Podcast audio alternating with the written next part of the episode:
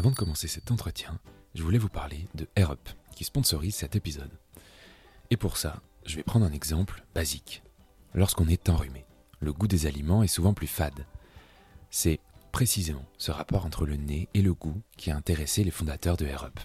AirUp, c'est une marque de gourde qui permet d'aromatiser son eau grâce à des petits pods qu'on vient clipser sur le goulot. Alors concrètement, le principe repose sur la rétro-olfaction. On choisit sa saveur, on clipse son petit pod sur la gourde et le cerveau capte l'air aromatisé sans jamais toucher l'eau. L'idée alors a évidemment beaucoup d'intérêt, surtout quand on sait qu'un pod peut aromatiser plus de 5 litres d'eau. Alors maintenant, on peut même personnaliser la sangle de sa gourde, l'embout, même le couvercle, histoire de jamais s'enlacer sur la plage cet été ou, euh, ou ailleurs.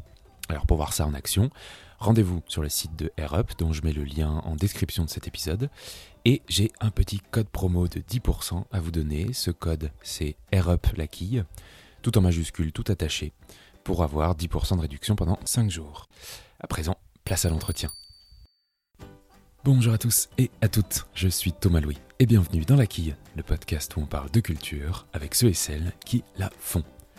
Cette semaine, je reçois la Big Bertha, qui est l'une des drag queens candidates de la première saison de Drag Race France. Drag Race France est la déclinaison de l'émission américaine RuPaul's Drag Race et est diffusée sur France 2. Le casting se compose de 10 candidates, dont la Big Bertha que j'ai décidé de rencontrer pour en savoir plus, non seulement sur les coulisses de l'émission, mais aussi sur l'art drag qu'elle pratique et sur tout ce que ça implique de près ou de loin.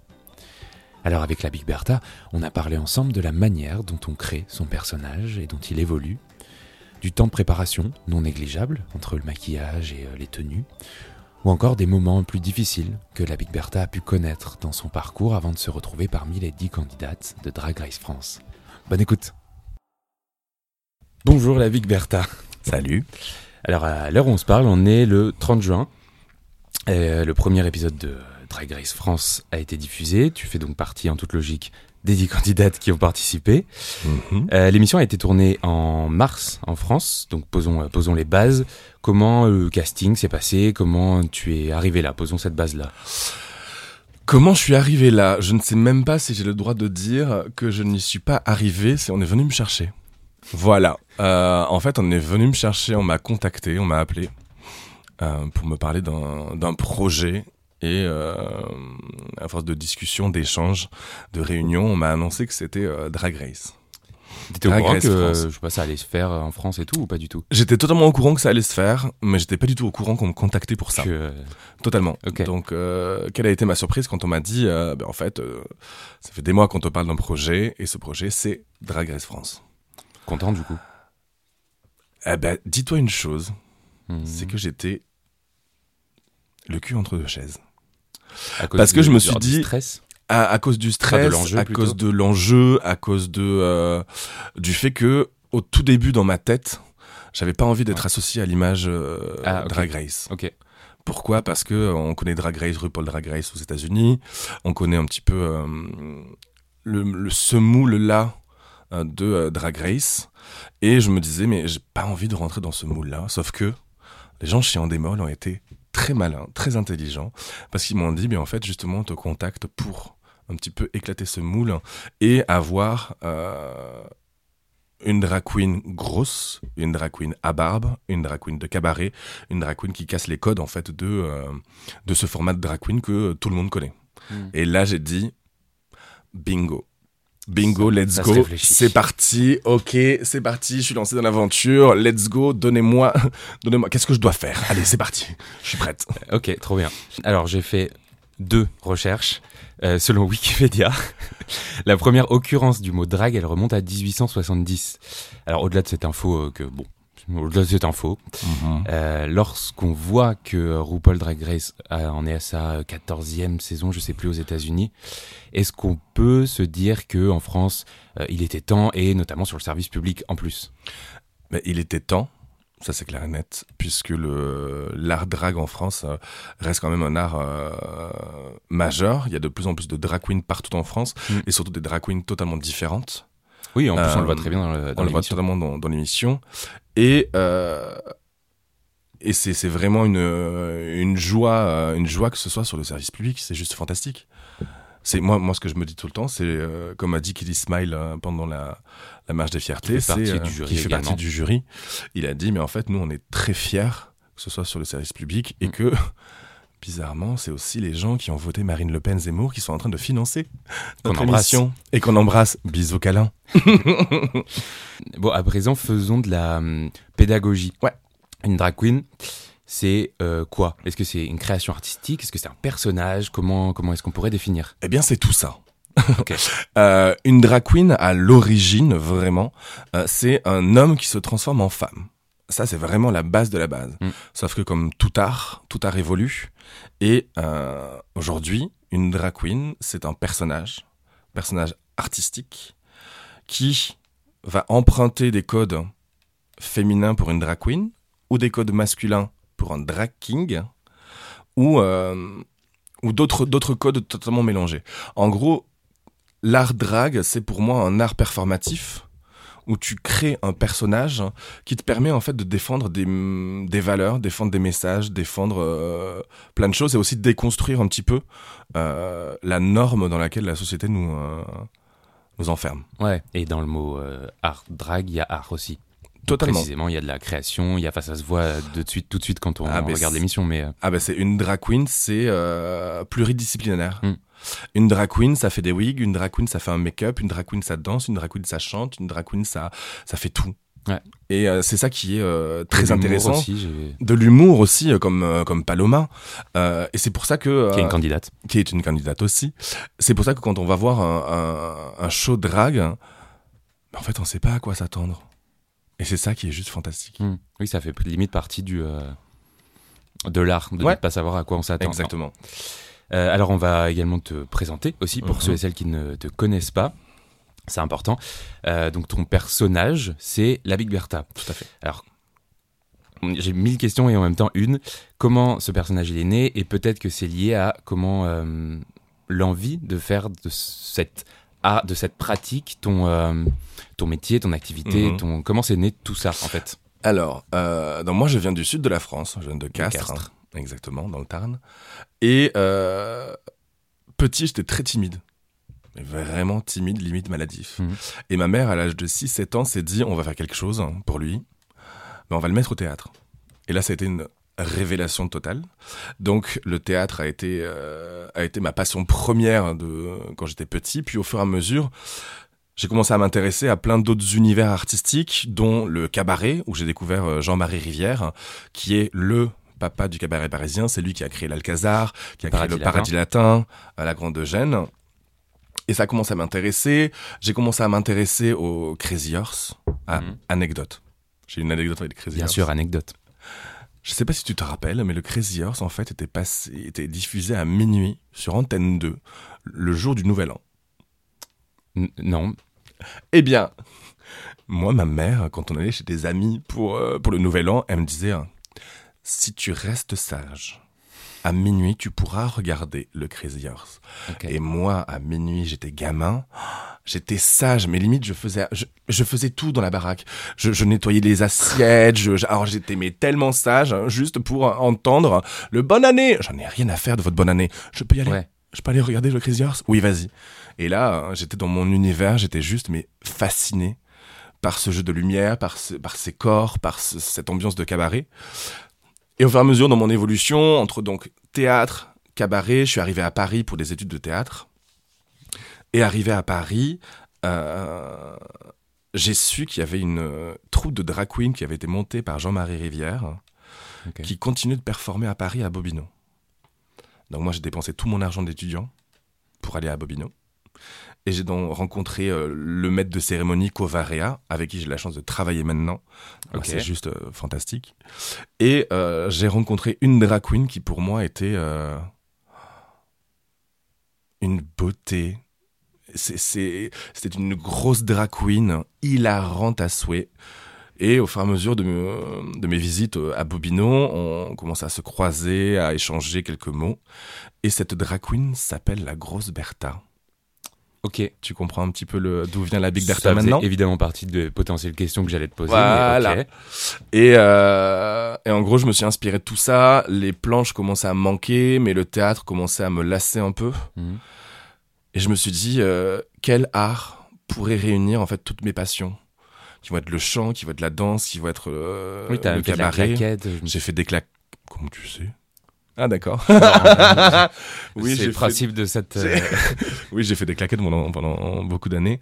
Et euh, l'art drag est venu, euh, est venu simplement, et je me suis dit, ben, pourquoi pas créer ce personnage de la Big Bertha et, et réunir un petit peu tout ce que j'aime ouais. sur scène. Ok.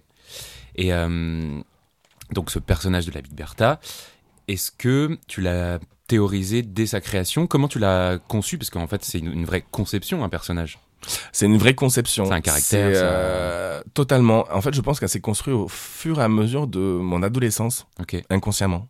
d'accord. parce que j'avais plein de euh, plein de références euh, des Klaus Nomi, des euh, Lee Bowery qui est un personnage assez fantastique anglais, la découverte aussi du personnage de Marianne James Ulrika von Gloat. Mhm. Euh, Cette espèce de d'allemande. euh, une cantatrice allemande grosse, le- bruyante. euh. Et en fait, c'est, je pense que dans ma tête inconsciemment, au fur et à, au fur et à mesure, tu sais, c'était euh, comme les Transformers. Je commençais à rajouter, hop, Ouais. un petit bout de cuisse, hop, un petit bout de, hop, hop, hop. Et au fur et à mesure, en fait, je dessinais le personnage de la Big Bertha. qui ne te ressemble pas euh, en tant que Loïc, je ne sais même pas si j'ai dit ton prénom, mais Salut. c'est enchanté Thomas, euh, qui ne te ressemble pas du tout. C'est une extension de moi. C'est une extension. La Ok. Big Bertha, pour moi, c'est mon porte-parole. Ok. Ce qui veut dire qu'il y a, il y a des choses que euh, Loïc, en civil, je je vais pas forcément dire, je vais cacher, je vais garder pour moi. Hmm. Alors que la Big Bertha, alors là, hein, c'est euh, Ouais. 100%, c'est une liberté en fait, c'est une liberté d'expression. Oui, parce que la vraie question de l'identité, elle se pose en vrai, là, du coup. Mais Mhm. euh, bah, du coup, tu y réponds. très bien. Et alors là, j'ai une question qui est, euh, alors pas du tout personnelle, mais qui est, que je me suis vraiment posée, qui est très pratique.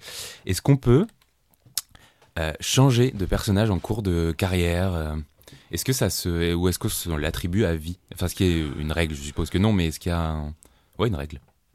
Bah déjà, il n'y a pas de règle dans, dans le drag. Euh, changer de nom, pourquoi pas? C'est-à-dire que ouais, si demain tu veux être euh, je- euh, Miss Biscotte, Miss Biscotte, mais qu'est-ce que j'aime? Je vais t'appeler Miss Biscotte en fait, parce que je pense que tu l'as vraiment cherché ce nom. ça vient- ça- ça- ça vient d'arriver, mais euh, bon, tu as le droit demain de. Oui, enfin, ça, va pas pas le droit, ça, c'est ça pas va. le droit du coup, mais. Ouais, c'est pas une question de droit, je pense, c'est une question de, de feeling. Mm. Euh, mais moi, personnellement, je ne changerai pas de nom parce que euh, la Big Bertha évolue en même temps que moi. La Big Bertha il y a 10 ans n'est pas du tout la Big Bertha qu'on a Ouais, aujourd'hui. Donc c'est euh, c'est vraiment mon alter ego, mon binôme, ma moitié. Et on évolue main dans la main. Vraiment. Ok. Euh, parlons technique. Rentrons un peu dans ton, euh, dans ton atelier. J'adore ça. Euh, Dans le, dans le bazar de mon atelier, c'est ça? Un peu, en vrai. Dra- Drag Race France, c'est aussi un vrai spectacle visuel. Il y a des perruques qui sont incroyables, il y a des, des, des maquillages qui sont hyper travaillés, il y a des, tenues euh, affolantes. combien, alors en moyenne évidemment, combien de temps pour se préparer? Typiquement, je pense au maquillage qui, euh, j'imagine, est une partie qui prend beaucoup de temps. Euh, parce que c'est vraiment, oui, je viens de le dire en fait, c'est vraiment très très travaillé, c'est un vrai show. Mhm. Alors, tu veux savoir dans la vraie vie ou dans Drag Race?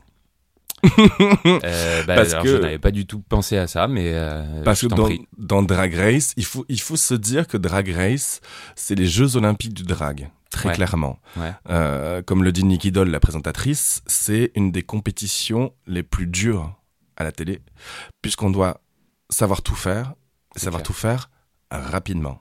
Et bien, tant qu'à faire. Et oh, on va, on va essayer quand même. Mais non, un look euh, hors, hors télé, tu vois, moi, par exemple, un maquillage, je vais mettre une heure et demie. Ce qui est déjà beaucoup en vrai.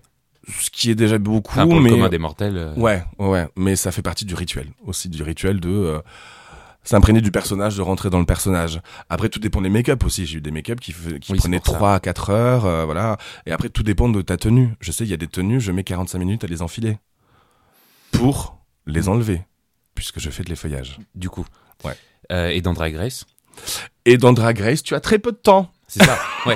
non mais en vrai, ça fait aussi partie, je suppose, du. ça euh, fait ça fait délire, partie quoi. du euh, ça fait partie de la compète ça fait partie du euh, du jeu et euh, et en gros c'est oui c'est c'est c'est tu as cette pression et tu dois euh, réagir très rapidement face à des à des problématiques Mm. des changements de tenue des changements de make-up où on te dit allez pof t'as 20 minutes Euh, d'accord Ouais. donc euh, voilà tu viens de parler de mettre 45 minutes à enfiler une tenue. Mhm. Il y a aussi, enfin, dans mon esprit de, de j'y connais pas grand chose, il y a Mhm. une notion de, de souffrance, de mettre des corsets, Mhm. de serrer ses tenues jusqu'à jusqu'à jusqu'à la moelle. Euh, ça veut rien dire. Euh, est-ce que c'est euh, est-ce que c'est une part importante pour toi qui fait limite partie du du travail en tout cas dont il faut parler pour parler de l'activité de drague euh, de euh, ouais cette notion de souffrance de souffrir pour être belle disons. Alors, bah justement, tu viens de dire quelque chose qui est très important pour moi. Euh, il faut savoir que oui, le drag, c'est pas c'est pas que du confort. C'est pas que du confort parce qu'on a on a les satanes, on a les corsets. Après, euh, j'en connais certaines, elles ont des corsets qui qu'elles serrent comme des malades. Moi, moi, il y en je- a pas forcément surtout mais euh, il y en a pas forcément partout non plus. Euh, moi, il y a quelque chose de très important, c'est euh, la Big Bertha est une drag queen de scène. Mm. Je sur scène, en fait, je, je, fais passer un message à chaque fois. Ce sont des messages sur euh, sur mon, mon corps, sur euh, sur des réalités. Et pour faire passer ce message, il est hors de question que je sois en souffrance ou euh, ou, euh, ou avoir mal quelque part. C'est pour ça que euh, le terme souffrir pour être belle, hein, je pense qu'on est en 2022. Je pense qu'on peut passer à autre chose. et c'est pour ça que moi, euh, l'idée de, de souffrance, c'est- c'est- le drag pour moi, c'est pas de la souffrance, ça va être de l'inconfort. C'est certain, quand t'es corseté, oui, oui, oui. quand- etc., tu vas pas avoir les mêmes mouvements euh, que, euh, que dans la vraie vie. Euh, ça te permet d'avoir une silhouette qui est un petit peu différente. C'est c'est vraiment pour changer nos, nos silhouettes. Mais de là à parler de douleur et autres, non. Ok, C'est pas mon cas. Pour d'autres, oui. Mais pour moi, je le Ouais. refuse. ok. Voilà. Ça tombe bien, c'est toi qui es en face de moi, donc ça me va. Cette réponse me va très bien. Est-ce que d'ailleurs, à l'inverse, est-ce qu'il n'y a pas un vrai euh, plaisir, presque de l'ordre de l'enfant, de l'amusement, de changer de perruque, de, euh, de maquillage, au-delà de tout ce que ça représente en fait, mais juste, euh, je sais pas, se déguiser quoi, à limite, tu sais, de, de vraiment tout changer. euh. Alors justement, tu viens d'utiliser un terme déguisé. Ouais. Ça, c'est un terme où nous, à chaque fois, quand on entend le terme déguisé, on a un petit peu le sourcil qui, qui frise. Ouais, mais je, bah, je me doute bien. Ouais, mais parce que souvent- souvent, les gens- plaisir de l'enfant de se déguiser précisément. Totalement, c'est le plaisir de l'enfant de se déguiser. Et euh, mais dans le dans le déguisement, tu vois, il y a y a ce- y a cette Oui, notion oui, de bah, il y a déguisement de notion de déguisement, ouais. je prends quelque chose et je vais le mettre. Tu vois, Mm. c'est quelque chose. Ah, c'est quelque chose pailleté, je le mets et basta. Dans le drag, dans tous nos, nos costumes, c'est quelque chose qui est hyper pensé, hyper développé. Euh, Il y a un concept, il y a une idée. On passe des jours, des semaines, des mois à travailler sur nos tenues. Oui, Et- faire travailler potentiellement d'autres gens. a- Exactement, exactement. Et euh, mais c'est un énorme plaisir aussi de justement changer de tenue, changer de perruque, changer de, de make-up pour aller explorer d'autres d'autres univers quoi. Est-ce qu'il y a euh, des gens qui travaillent pour toi? Je viens d'en parler, mais ça m'a fait penser. Notamment au niveau des vêtements, j'imagine, des perruques. Ah ben moi j'ai une armée derrière moi. C'est vrai Ah j'ai une armée derrière moi, une armée de euh, perruquiers, une armée de stylistes, de costumiers, de euh, et heureusement je les ai euh, avec moi. Là tu vois exemple pour Drag Race, j'étais hyper content et hyper touché parce que ma tenue de de promotion, ma Ouais. tenue bleue, Oui. c'est ma toute première costumière hein, qui a fait cette tenue. C'était la costumière avec qui j'ai bossé il y a 10 ans. C'était la toute première à faire un costume Ouais, pour moi. Méga symbolique. euh. Et pour moi, c'était indispensable que ce soit elle qui fasse ce costume-là, quoi. Donc il y a vraiment un lien, il y a un attachement, et je voulais bosser avec eux parce que ben, ils connaissent le personnage, Mhm. ils me connaissent par cœur, ils savent très bien ce que je fais sur scène, donc ils savent très bien comment le costume va, va bouger. Normalement. Donc c'est euh, ouais, c'est un travail d'équipe, c'est une armée, c'est euh, on est tous dans le même bateau et, euh, et j'adore bosser avec eux. Ok. Alors, une drag queen, c'est aussi un regard, un public, Mhm. par définition. Euh, et il faut se construire à partir de ça. Alors, j'espère, enfin, on espère que ta réponse, elle sera différente dans quelques temps. Mais aujourd'hui, alors que la première saison de Drag Race France vient de commencer, quel est le hum, public des drag queens? Où est-ce que tu te produis typiquement? Alors, euh, il y a de ça quelques années, le public drag était 100% LGBT. Ok. c'était un art qui était très communautaire. Tu vois. Ce qui veut dire que si tu voulais aller voir des drag queens, il fallait aller dans un bar un gay, un bar lesbien ou un club gay ou autre. Ouais. Euh, il y a, ça fait quelques années, mais grâce à, à RuPaul justement, Ouais, ouais. qui a permis d'ouvrir un petit peu les esprits euh, partout dans le monde, euh, on commence à performer dans des lieux euh, classique entre guillemets. Exemple, moi je moi je suis une artiste, je travaille très rarement en bar euh, en bar ou, euh, ou, autre. Moi je suis très cabaret, théâtre, opéra et euh, et en plus ça m'intéresse énormément parce que ce public là n'est pas du tout un public averti n'est pas un public Mhm. averti au, au drag. J'ai fait euh, trois années à la Nouvelle Scène dans un cabaret, le cabaret burlesque, hein, Mhm. où euh, c'était de l'effeuillage, où, ils, attendaient à, ils s'attendaient à avoir des femmes s'effeuiller, et puis une drag queen arrivait. Et moi j'aime ça, j'aime ça, ce côté pro- provocateur où euh, qu'est-ce Que- que c'est que ça En plus, ça a des formes de femmes, en plus, ça a une barbe, en plus, ça a une grosse voix. Qu'est-ce que c'est? Donc en fait, je, ils perdent totalement pied. Et justement, quand tu perds pied, c'est à ce moment-là où moi j'interviens. Ouais. Où en fait, j'arrive et je fais juste euh, tic tic, coucou. Ouais, coucou. Allez, viens avec moi. Maintenant, t'es totalement perdu, t'es totalement déboussolé. Je vais t'accompagner et à la fin, on voit mes numéros, mes numéros qui sont souvent très, euh, très ubuesques, burlesques. euh, je les fais, un, je les fais un peu rire Mm. et, euh, et après ils se disent ah ouais, c'est cool quand même. Ça se passe bien. Et ils oublient clairement la barbe ou euh, ils acceptent ce personnage-là. Donc c'est que c'est réussi surtout. Les feuillages burlesques, t'en as fait un peu ta euh, spécialité. Ouais. Euh, pourquoi, comment? C'est à force de belles rencontres De belles rencontres comme euh, Amour qui, euh, qui est une effeuse burlesque qui fait partie du euh, du Fashion Freak Show de Gauthier maintenant qui travaille chez Madame Arthur. Ouais. et elle a euh, elle a découvert le personnage de Bertha hors effeuillage et elle m'a dit non mais toi ma toi ma fille tu vas tu vas te mettre à l'e- à l'effeuillage. Ça c'est certain. Pourquoi dans quelques années voilà. Je sais pas. C'est elle qui elle, m'a dit ça. Un et moi et un petit un petit feeling. Et après moi je lui disais mais jamais de la vie Mhm. moi me mettre à nu sur scène jamais de la vie sauf qu'elle a semé une petite graine et, au fur et à mesure euh, euh, que ah, le premier épisode de Drag Race France, je dis pas grand chose, mais bon, il est possible que. euh, ah bah là on va comprendre ce que c'est les feuillages voilà, c'est l'idée, disons ça. Alors, l'une des, euh, des forces de cette émission, c'est aussi de mettre en avant les, euh, les, les, les, les queens de France et pas que de Paris. Mhm. Et ça, j'avais pas pensé forcément, mais ça reste un milieu comme tous les milieux. Est-ce que c'est plus difficile d'émerger en, en région, comme on dit, euh, enfin en province, quoi? Euh, Toi, je sais pas euh, si tu as ressenti tout ça, si tu connais des gens. ah oui je connais je connais beaucoup de gens sur Ouais. euh, sur la scène de Toulouse hein. Ouais, Euh, mais est-ce que c'est plus où je- difficile ou pas qu'à Paris? Je pense que c'est plus, euh, c'est un petit peu plus compliqué parce qu'en fait à Paris on reste une capitale hein, et c'est Mm. pas du tout pour être euh, province bullshit ou autre. Non, non, mais à, bon, Pa- à oui. Paris il y a plus, il y a plus d'oppor- d'opportunités Mm. en fait tout simplement. C'est vraiment ça. Il y a plus d'opportunités professionnalisantes à Paris que que dans d'autres régions. Mm. Mais c'est en train d'évoluer.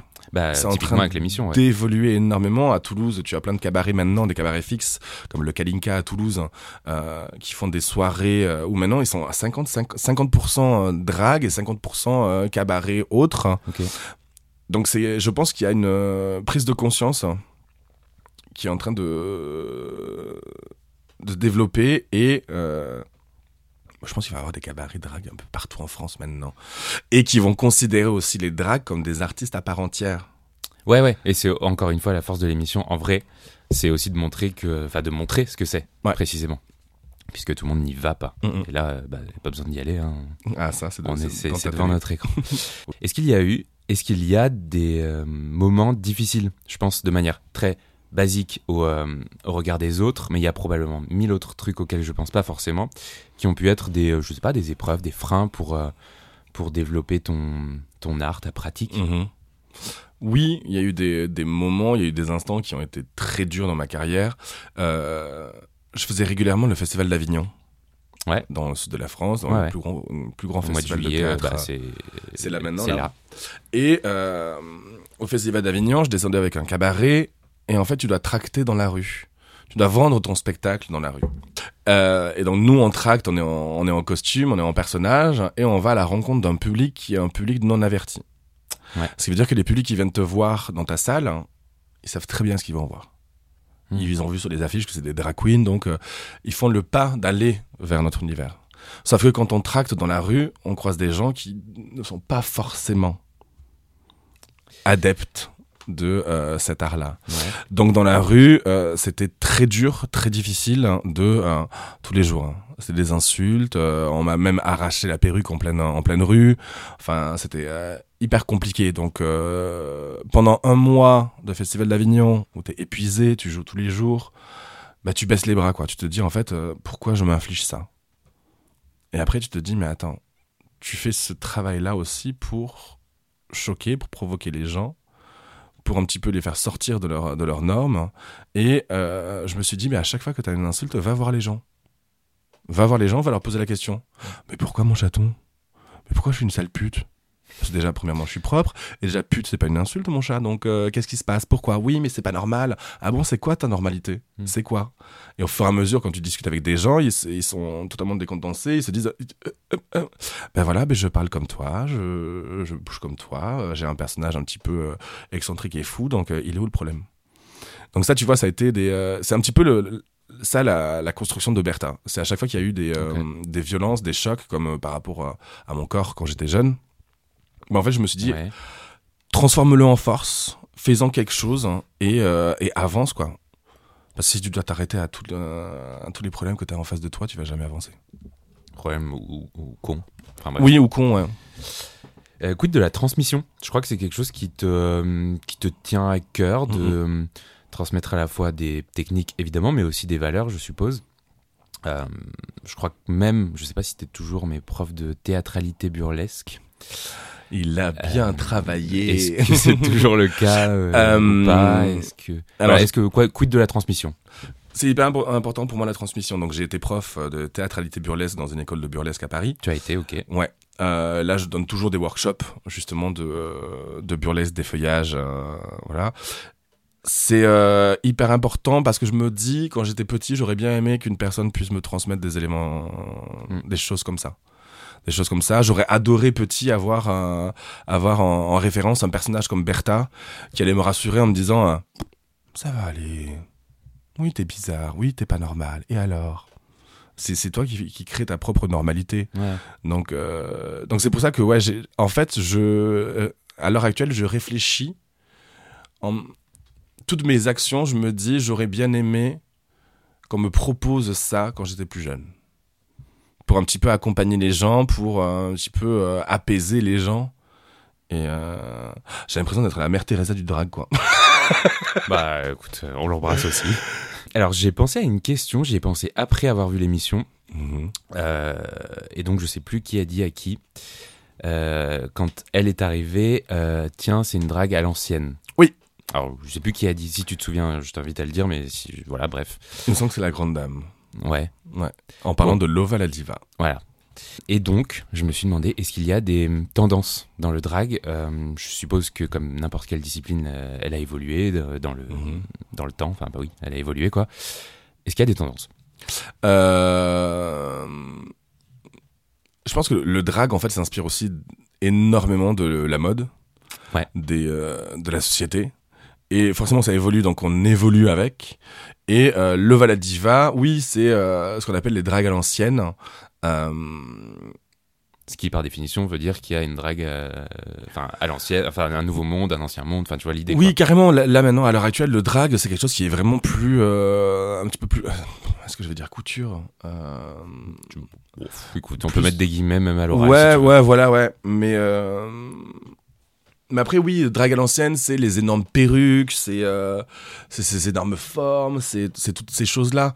Alors que à l'heure actuelle, on va plus tendre sur euh, des choses un petit peu plus fines, un, peu plus- un petit peu plus délicates, Mhm. ce qui est totalement mon cas. pas du tout. mais voilà. Mais euh, mais après, il faut pas faut pas non plus se méprendre. Mais les- quand on parle de drag à l'ancienne, c'est pas du tout péjoratif. Euh, Non, non, ouais, bah, parce bien que, sûr, Parce que d'un côté, heureusement qu'il y a eu ces drags à l'ancienne pour, euh, pour nous ouvrir des portes. Quoi.